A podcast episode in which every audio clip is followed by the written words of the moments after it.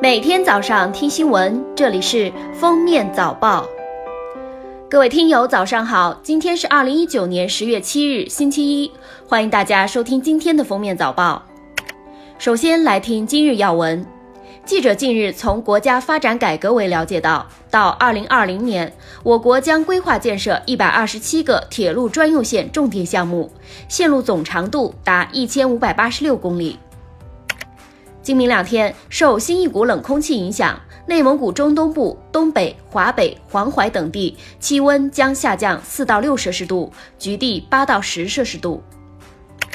十月五日十四点十八分，京张高铁联调联试工作正式启动。根据预测，联调联试期间，列车的预计最高实验速度可以达到三百八十五公里每小时。按照计划，京张高铁将于年底全线贯通，北京至张家口运行时间缩短至一小时以内。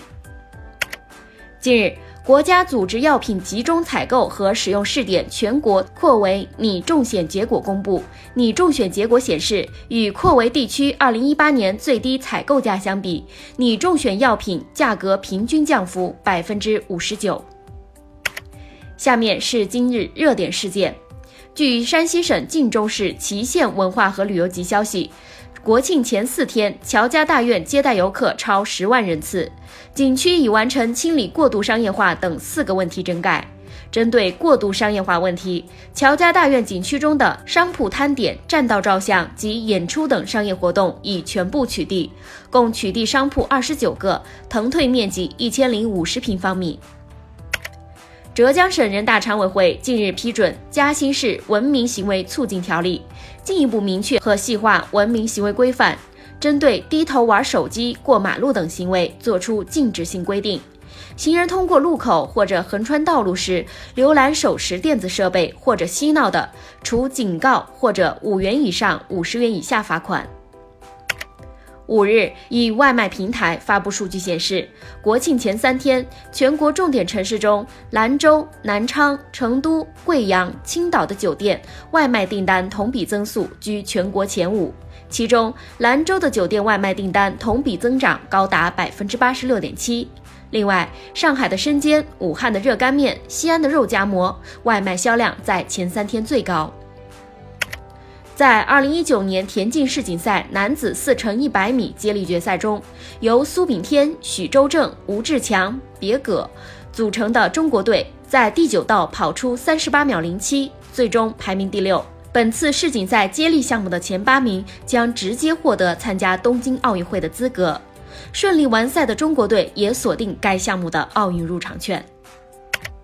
最后来听国际要闻。美国国务院五日说，美国和朝鲜代表当天在瑞典首都斯德哥尔摩进行了良好会谈，美方愿意两周后与朝方继续磋商，朝方则对数月来首次举行的朝美工作磋商表示失望。美国国会众议院监督和改革委员会四日向白宫发出传票，要求其在十月十八日之前提交总统特朗普电话门事件相关文件，以配合众议院针对特朗普的弹劾调查。众议院监督和改革委员会是在与众议院情报委员会和外交委员会磋商后向白宫发出传票的。三个委员会的主席在一封致白宫办公厅代理主任马尔瓦尼的联名信中说，三个委员会多次要求白宫主动提交相关文件，但白宫拒绝回应，因此发出传票。他们还警告，如果马尔瓦尼未能或拒绝服从传票，那么相关行为将构成妨碍弹劾调查的证据，可能会被用作对他本人和特朗普的不利推断。十月一日，美国佛州海龟救助机构展示了一只巴掌大的小海龟，以及从它体内取出的一百零四片塑料。冈伯林博自然中心负责人称，他们经常帮助被冲上岸的海龟。海龟肚子里有塑料的情况很普遍，